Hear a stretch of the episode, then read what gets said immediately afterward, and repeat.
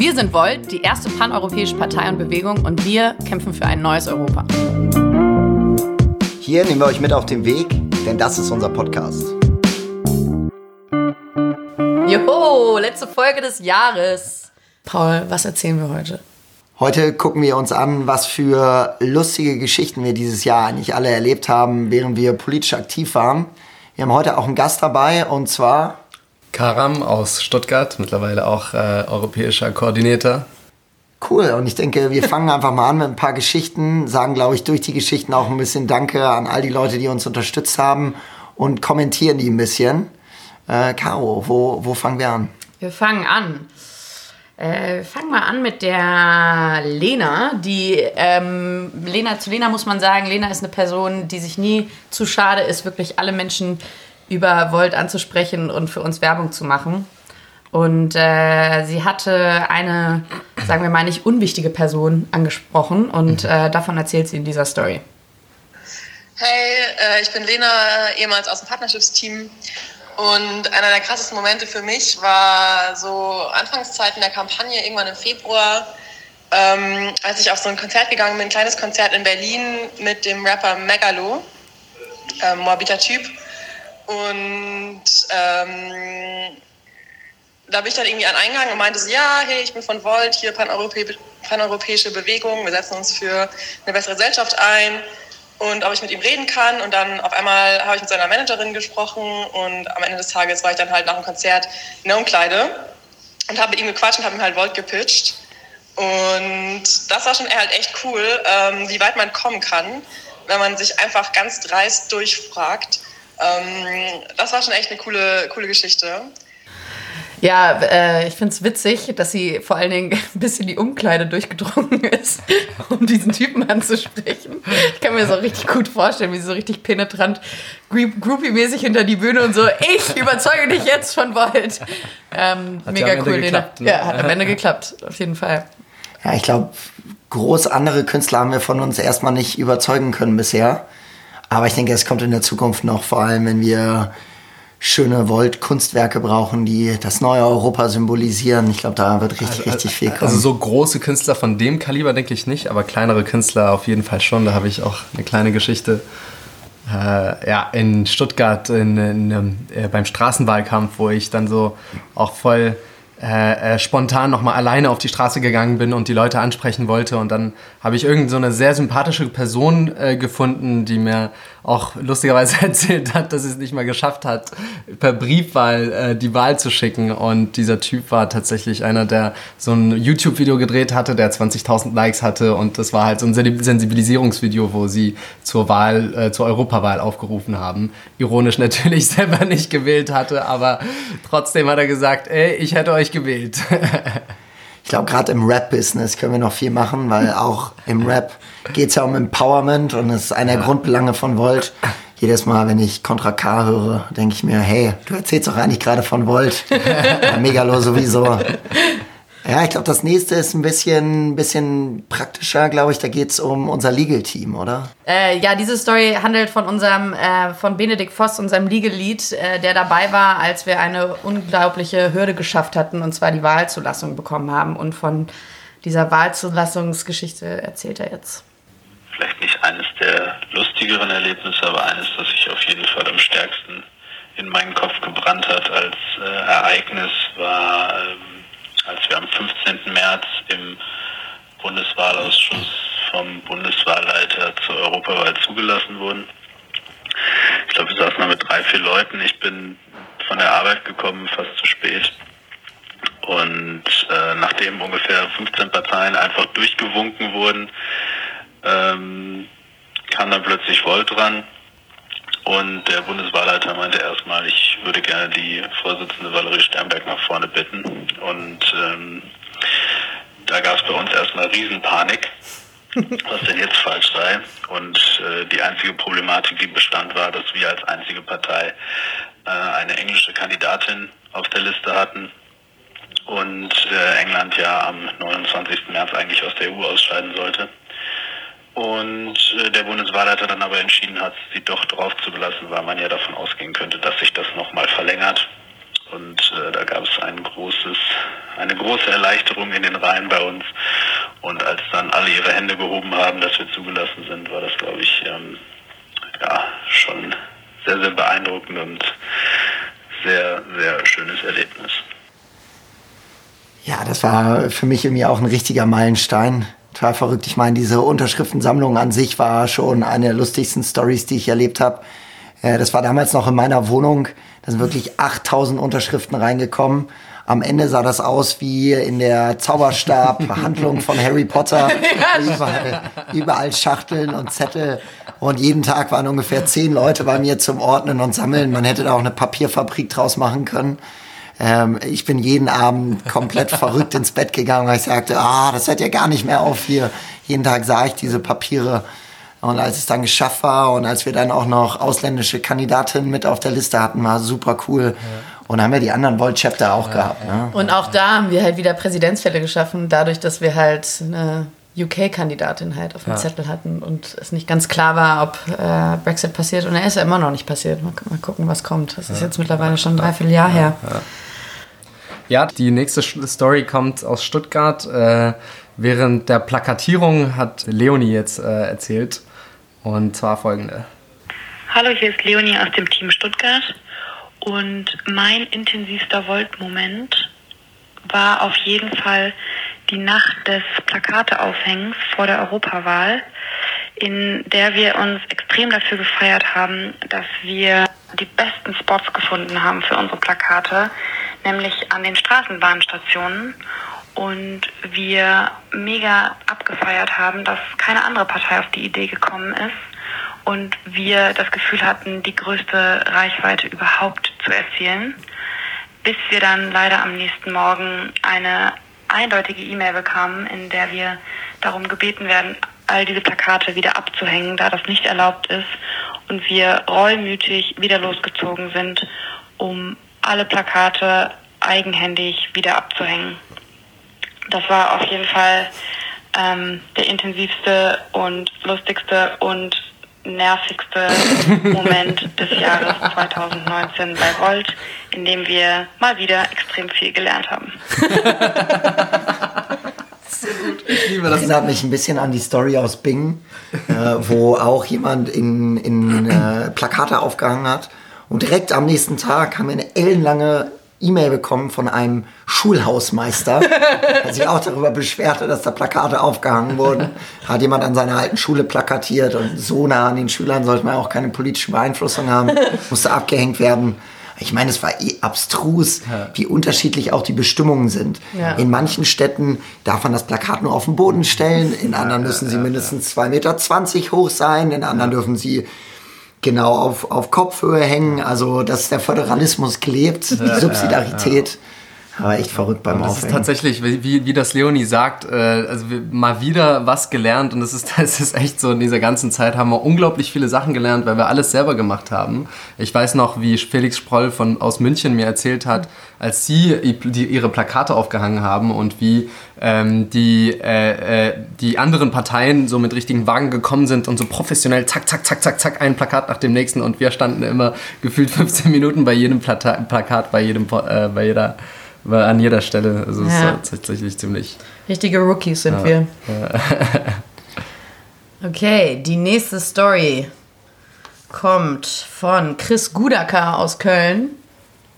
Eins unserer aktivsten Städteteams. Ja. Der erzählt ein bisschen was von der beliebten Bettenbörse. Dich, Finn. Äh, eine lustige Geschichte hätte ich anzubieten, oder eigentlich viele, aber äh, eine lustige Geschichte.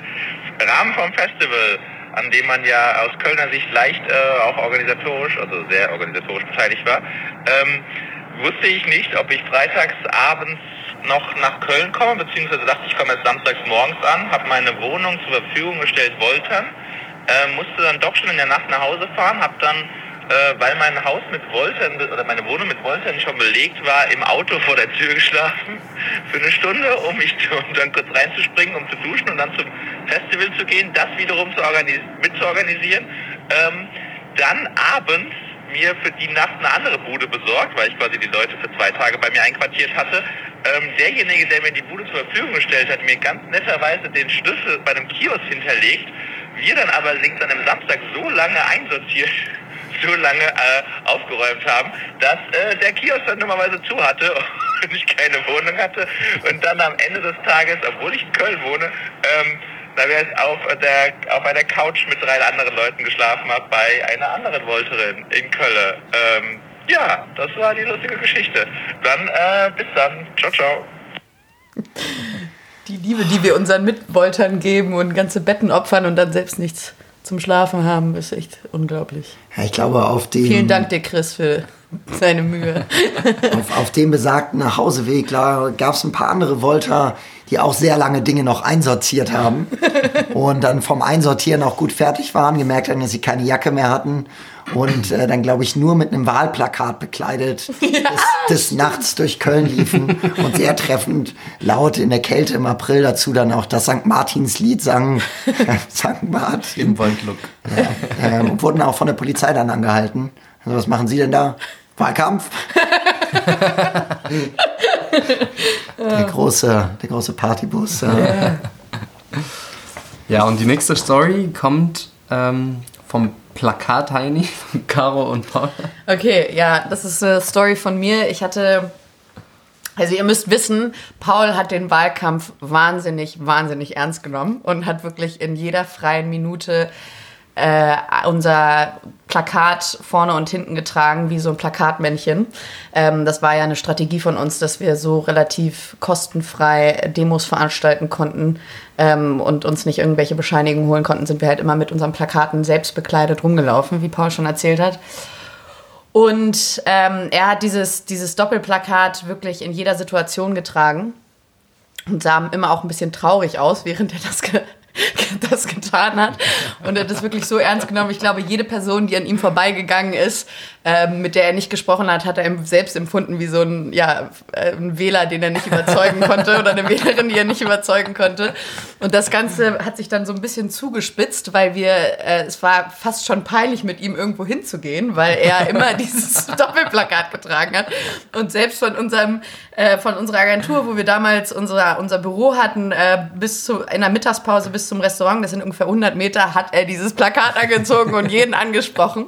Das war um den Schlesier herum in Berlin und ich hatte dann an einem Abend ein relativ wichtiges Podium. Es war auch einer meiner ähm, größeren Podiumsdiskussionen.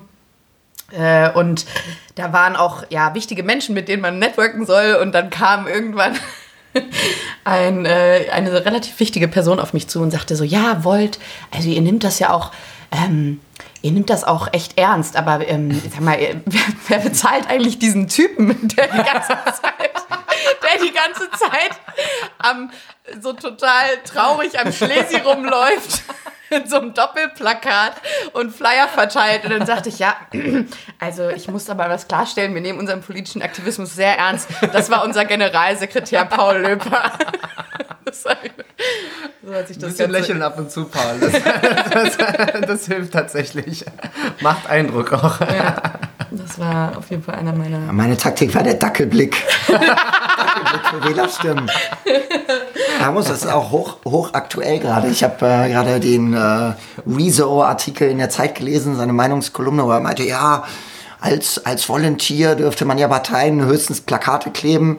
Und wir sind die Partei, wo dann eben auch die Leitungsmitglieder aus der ja, Teamleitung der ganzen Partei dann am Ende mitmachen dabei. Und genau. ich glaube, dass es gemeinsam tun soll. Ja. Und man muss auch sagen, Plakate kleben macht Spaß. Ja. Wenn man ein Bier dabei hat, ein Wegbier und einfach das in der Nacht- und Nebelaktion es war, ich glaube, es hat Spaß gemacht. Und man lernt viel. Und man lernt viel. man fühlt sich ein bisschen wie so ein Street Artist. ja, genau. Amateur Street Artist natürlich. Ähm.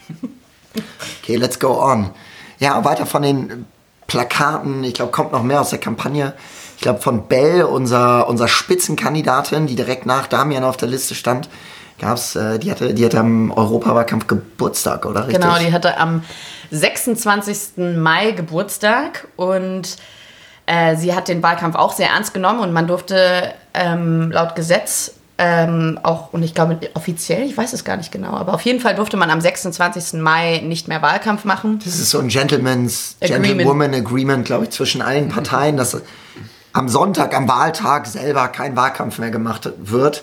ich denke mal, das macht man, damit man nachher dann auch eine richtige Wahlkampffeier haben kann. Ansonsten wäre die nur noch traurig, glaube ich. Und äh, Bell hat das sehr, sehr ernst genommen und hat dann gesagt, gut, dann äh, mache ich halt Wahlkampf bis 12 Uhr durch. Und wir hatten, es war, wie gesagt, es war der Tag vor der Wahl. Wir waren, wir liefen alle auf äh, Sparflamme und waren übermüdet und überarbeitet und hatten auch schon ein, zwei Beine drin. Und dann äh, hatte sie eben Geburtstag und, oder hatte noch nicht Geburtstag, aber sie hatte kurz vor ihrem Geburtstag, also fünf Minuten vor zwölf, fünf Minuten vor Wahlkampfschluss, hatte sie ähm, noch einen Wähler angesprochen und der war nicht so überzeugt von uns und sie hat es aber sehr ernst genommen und wollte ihn unbedingt noch überzeugen und hat dann nicht ganz gemerkt, dass wir aus dem Hinterhalt ein Ständchen für sie vorbereitet hatten für Punkt 12 Uhr. Und dann haben, war sie so voll am, am Volt pitchen und am Überzeugen und äh, mittendrin haben wir ihr dann angefangen, halt ein Ständchen zu singen und dann sagte der liebe Wähler, ach Mensch, wenn du, wenn du auf der Liste stehst und heute Geburtstag hast, dann, dann wähle ich dich. Und das war dann ihr, glaube ich, ihr schönstes Geburtstagsgeschenk. ich glaube, die nächste, die nächste Geschichte hängt auch damit zusammen, dass wir Menschen überzeugen wollen und sie dann überrascht werden. Ich glaube, da geht es so ein bisschen um die berühmte Valomat-Geschichte. Genau. Äh, muss ja sagen, wir hatten damals einen Antrag gestellt ans BBP, bitte den Valomaten zu ändern. Ähm, das haben, glaube ich, alle mitbekommen und äh, hatten in dieser ganzen Situation nicht damit gerechnet, dass der Valomat, nachdem wir Recht bekommen haben, auch wirklich abgeschaltet wird.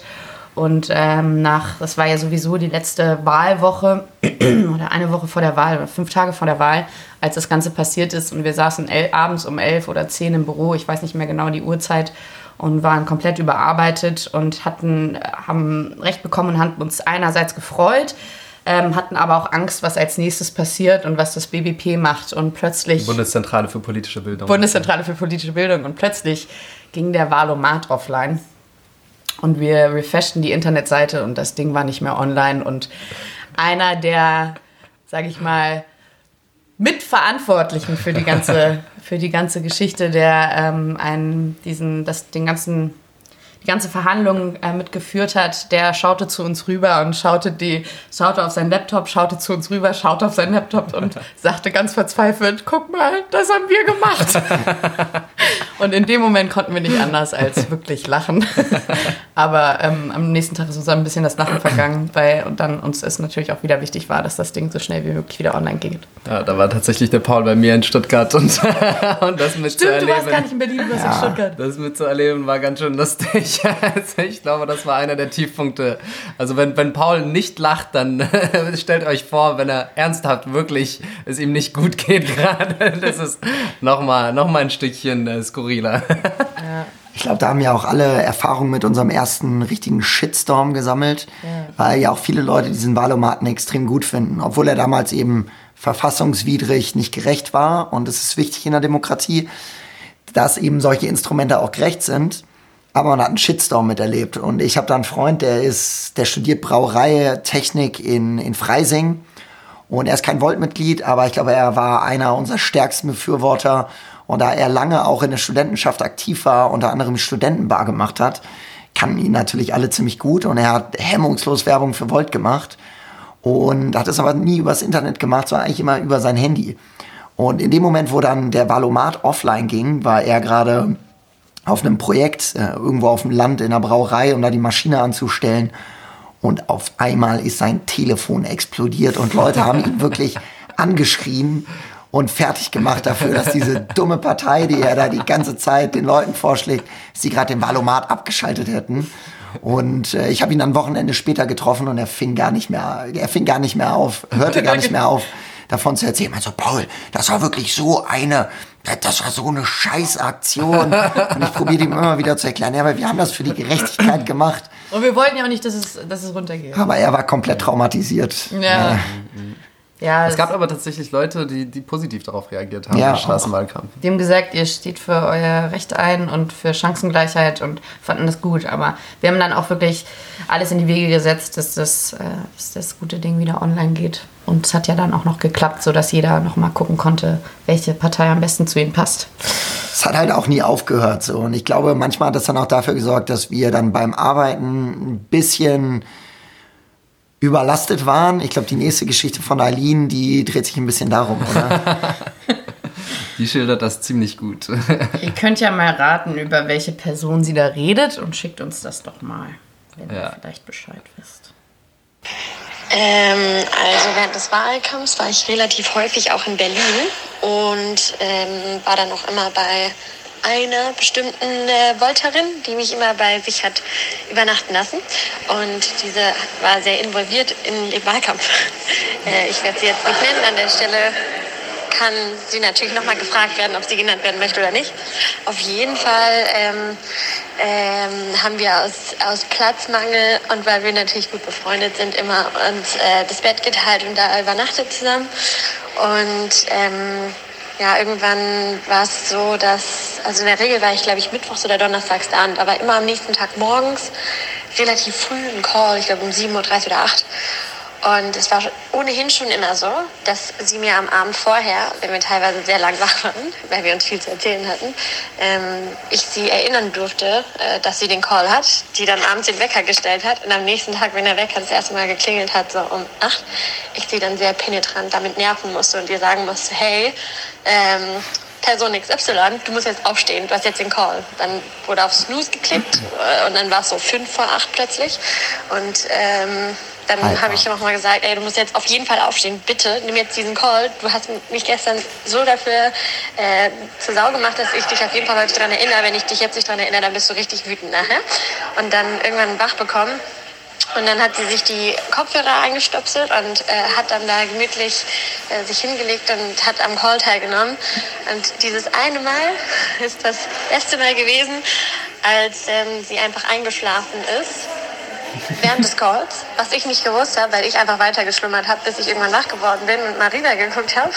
Und die lag dann mit Kopfhörern auf den Ohren und hat erst geschlummert und plötzlich angefangen, sehr lautstark zu schnarchen. Und dann war ich halt, okay, Gott, äh, hab gecheckt auf ihrem Display, ob sie auf Mute gestellt ist, äh, weil das natürlich nicht vorteilhaft gewesen wäre. Und äh, war dann sehr beruhigt, als sie gemutet war und hatte so ein bisschen, hatte einen kleinen inneren Konflikt und war hin und her gerissen, ob ich sie jetzt wecken soll oder schlafen lassen soll. Ich dachte, hm, äh, ich dachte, vielleicht der Lärm von mir, wie ich aufstehe, würde sie wach machen. Dem war nicht so. ähm, bis ich dann zurückkam und ähm, aus dem Bad und dann sah, wie sie da weiter schlaf, lautstark geschnarcht hat. Und plötzlich wurde ihr Name gesagt im Call. Und sie ist aus dem Nichts von, von Schnarchen und Schlafen zu, war völlig wach und hat gesagt, was? Ja, doch, klar, klar, ich bin hier, ich habe auch alles mitbekommen, alles gut. Und äh, ja, war natürlich eindeutig nicht so, aber es war sehr witzig und ich glaube, es äh, spricht auch dafür, dass man irgendwie nachvollziehen kann, wie viel Arbeit es am Ende doch war und wie erschöpfend. Ähm, aber das war, glaube ich, wirklich eigentlich einer der witzigsten Momente, die ich auch immer sehr gerne zu ihrem Beschämen teile. Ja, ja, die, ja ich glaube, die Person hatte morgens manchmal ein bisschen Probleme. 7.30 fing es immer an. Jeden Tag in der Kampagne standen da alle strung und strang im Telefonat. Äh, Aber man hat dich, äh, mm, mm, man hat die Person nie schnarchen gehört. Ja, Person XY möchtest, möchtest du dich dann nennen lassen. Ja, Aber ich glaube, das, Ich war's. Aber ich muss dazu sagen, zu meiner Verteidigung, wirklich diese, diese Calls um 7.30 Uhr, Telefonate. Telefonate, ähm, äh, wo dann immer 20 Leute drin saßen, waren auch echt anstrengend. Und ich, es ist mir halt einmal passiert, dass ich eingeschlafen bin und dann geschnarcht habe. Aber ich reagiere dann halt selbst im Tiefschlaf oder im Halbschlaf komplett auf meinen Namen und habe dann immer auch die Frage noch beantworten können. Ja, ähm, die liebe Ja. Eileen hat von mir gesprochen. Okay, weiter geht's. Karan, du bist heute zu Gast, du hast auch eine lustige Story erzählt. Ja, tatsächlich. Das ist eine lustige Story, die aber auch unterschiedliche Komponenten hat, auch ein bisschen äh, inspirierend ist. Also in Stuttgart hatten wir am Tag des äh, Christopher Street Day, des CSD, einen Workshop, zu dem aus acht unterschiedlichen Städten in Baden-Württemberg zum allerersten Mal äh, Leute kamen und wir uns zusammen einen Workshop gemacht haben zu unseren Arbeitsweisen. Da waren insgesamt 30 Leute aus diesen acht Städten. Wir haben vier Stunden lang uns ausgetauscht und alle waren so durstig danach zu wissen, wie andere Städteteams arbeiten, wie deren Arbeitsweisen sind, dass es unglaublich viel Spaß gemacht hat, aber natürlich auch anstrengend war. Danach sind wir ähm, auf dem, waren wir auf dem CSD äh, Stuttgart und äh, da waren natürlich ein paar mehr Leute, waren un ungefähr 50 zusammen. Und es war einfach die, die, die, die große Belohnung, die dicke Belohnung nach der harten Arbeit, die, die Gelegenheit halt uns äh, mit allen anderen Voltern äh, von Baden-Württemberg zu feiern und, und alle zusammen durch die Straße zu, äh, zu, zu ziehen. Und wir haben alle so krass gefiebert, das hat so viel Spaß gemacht, dass wir am Ende an, an so einem Platz ankamen, wo so ein großer Laster war. Und äh, da, da, da war halt so ein DJ drin. Ne? Und er hat halt so richtig viel, richtig, richtig coole Mucke äh, abgespielt. Und der Platz war aber leer. Und dann haben wir, haben wir das angeguckt, haben gesagt, so Leute, das ist unsere Bühne, da sind wir alle da drauf gerannt und haben angefangen, wie die Affen so richtig wild drauf loszutanzen und halt so mit den Fahnen, mit den Plakaten. Und wir waren halt wirklich alle Leute, so die ganzen 50, die dabei waren und haben dann gemerkt, wie, wie nach und nach mit der Zeit die ganzen Leute halt angefangen haben, sich uh, um uns herum aufzubauen. Und da war halt sogar eine Kamera, die gefilmt hat. Also das war eine ziemlich coole Aktion, wo wir uns gefeiert haben, wo wir richtig Spaß miteinander hatten, aber auch gleichzeitig sehr öffentlichkeitswirksam war und äh, für mich war das insgesamt halt ein sehr inspirierender Tag war, weil er wirklich alles Schöne von Volt hatte. Also wir haben hart zusammengearbeitet, diese harte Zusammenarbeit, diese kreativen, inspirierenden Ideen, aber auch das Netzwerken zwischen den unterschiedlichen Teams zu merken, wie Leute mit den gleichen Ideen anderswo auch richtig coole Sachen machen und dann halt einfach diese abgefahrene Public Action, die halt auch so, äh, so typisch ist, indem wir alle aus unserer Komfortzone rausgekommen sind und, und äh, mega gefeiert haben. Mega gut. Demos waren eh, finde ich, meiner Meinung nach immer eine der Sachen, die am meisten Spaß gemacht hat. Irgendwie mit so vielen Leuten zusammenkommen, von diese Ein Europa für alles ja. in Köln mit ja, irgendwie 50.000 ja, Menschen, wo es am Ende richtig gewittert und gestürmt hat und die Bands vorne einfach trotzdem weitergespielt haben. Alle nur mal, schnell Zelte zusammenpacken, Zelte zusammenpacken. Ich glaube, es war auch einer der Tage, wo man einfach ausgelaugt war von den vielen ja. Gesprächen, die man geführt hat, was super spannend war. Ja, ja, man kommt halt voll aus sich raus aus in diesen Demos. So. Das ist das erste Mal für uns alle, dass wir solche Sachen machen und das ist, ist, schon, das ist schon ziemlich, ziemlich cool. Ich habe noch eine kleine lustige Story, eine kleine Anekdote. Man war irgendwann so überarbeitet, dass man sich auch nicht mehr verstanden hat. Und ich habe mit dem lieben Daniel Matteo, der ähm, mit mir zusammen und Tobi Lechtenfeld die Wahlkampagne geleitet hat, ähm, bin ich immer manchmal sehr, sehr spät abends erst nach Hause aus dem Büro gegangen. Und er sagte dann, ich gehe jetzt noch mal ein paar Plakate, Plakate kleben. Und ich habe immer nur verstanden, du willst doch einen Kasten Bier heben? Also nein, ich will ein Pla paar Plakate kleben. Und ich, du willst einen Kasten Bier heben? Daniel, es ist 12 Uhr. Er so, ich will ein paar Plakate kleben. Siehst du, ich kann es doch nicht mehr sagen. äh, ähm, ja, das war auch noch eine witzige Anekdote. Du hast eine BP-Schwäche, ne? Richtig, mit der BPP. Was habe ich BPP gesagt? Bundeszentrale für politische Bildung, okay. BPB. ja, und jetzt die letzte Story des heutigen Tages. Ähm, aus dem Ausland von dem lieben Cyrus. Eine Liebesgeschichte tatsächlich. Eine kleine Liebesgeschichte. Ist das eine Liebesgeschichte? Es ist, es ist eine, Vielleicht. Es hat eine, Liebes, hat eine Liebesnote. Spiel sie ab. ja, um, um den Geist der Liebe von Weihnachten ein bisschen zu wecken. Genau, hier noch ein kleines Grußwort aus Österreich von Cyrus. Also ich bin der Cyrus aus Wien. Ähm, eine coole Geschichte bei mir war auf jeden Fall, als ich während der Europawahlkampagne das Brüsseler Team unterstützt habe und mit einem Marriott-Kostüm vor der Kommission gestanden bin und willkürlich Leuten einen Heiratsantrag gemacht habe.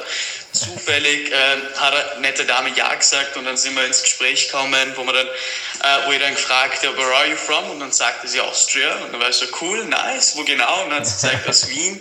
Und dann habe ich genau nachgefragt, wo genau aus Wien stammst du? Und dann hat sie gesagt, aus dem dritten Bezirk. Ich so, ja, cool, ich auch. Auf welcher Straße? Und dann sind wir zufällig drauf gekommen, dass wir auf derselben Straße aufgewachsen sind und uns eigentlich noch nie kannt haben und in Brüssel kennengelernt haben. Was ein super Zeichen ist und Nummer drei äh, hervorruft, wie groß oder wie klein auch Europa ist, dass man sich auf derselben Straße nicht kennengelernt hat, aber im Brüssel eben vor der Kommission kennenlernt. Schöne letzte Story. Ja, ja. Cyrus, wir wollen jetzt alle wissen, ob da noch was gelaufen ist. Ja. wir wollen auch alle solche Stories haben. Also macht dabei, kommt zu Volt, da lernt ihr auch eure, eure, eure zukünftigen Lebensgefährten kennen. genau. Ähm, ich glaube, das Schöne daran zu sehen ist doch eigentlich, dass die Heimat mit dem Europäischen zusammenkommt Und dass das am Ende, glaube ich, auch Europa ist, dass man wirklich Dinge miteinander verbindet, die vielleicht nicht immer zusammen sind und die man neu zusammenbringt. Und ich finde das eigentlich auch ein bisschen Weihnachten, dass man sagt, dass man zurückkommt, dass man sich verbindet mit etwas, mit dem man eigentlich eine Verbindung hat, mhm. dass man seine Familie sieht, dass man seine mhm. Freunde sieht. Mhm. Und ich glaube, das ist die Sache, die wir euch allen mitgeben wollen jetzt für das Weihnachtsfest und für die Feiertage. Wirklich geht nach Hause, trefft euch mit Menschen, kommt zusammen, kommt mit Freunden zusammen, kommt mit eurer Familie zusammen und feiert das, dass wir als Menschen zusammenkommen können. Und ich glaube, das ist das Schönste, was man über diese Tage machen kann. Ja. Vielen Dank euch allen, dass ihr dieses Jahr dabei wart. Wir freuen uns riesig, nächstes Jahr mit euch weiterzumachen und sind riesig gespannt, was die Zukunft bringen wird. Ja, ein riesengroßes Dankeschön an alle Beteiligten an diesem großartigen Projekt, an dieser großartigen Bewegung. Wir haben Unglaubliches geleistet dieses Jahr und äh, von uns hier aus Berlin äh, zu euch nach Hause ähm, alles Gute für die Weihnachtstage, guten Rutsch und vielen, vielen Dank. Macht's gut. Ciao, ciao. ciao Frohe ciao. Weihnachten. Frohe Weihnachten.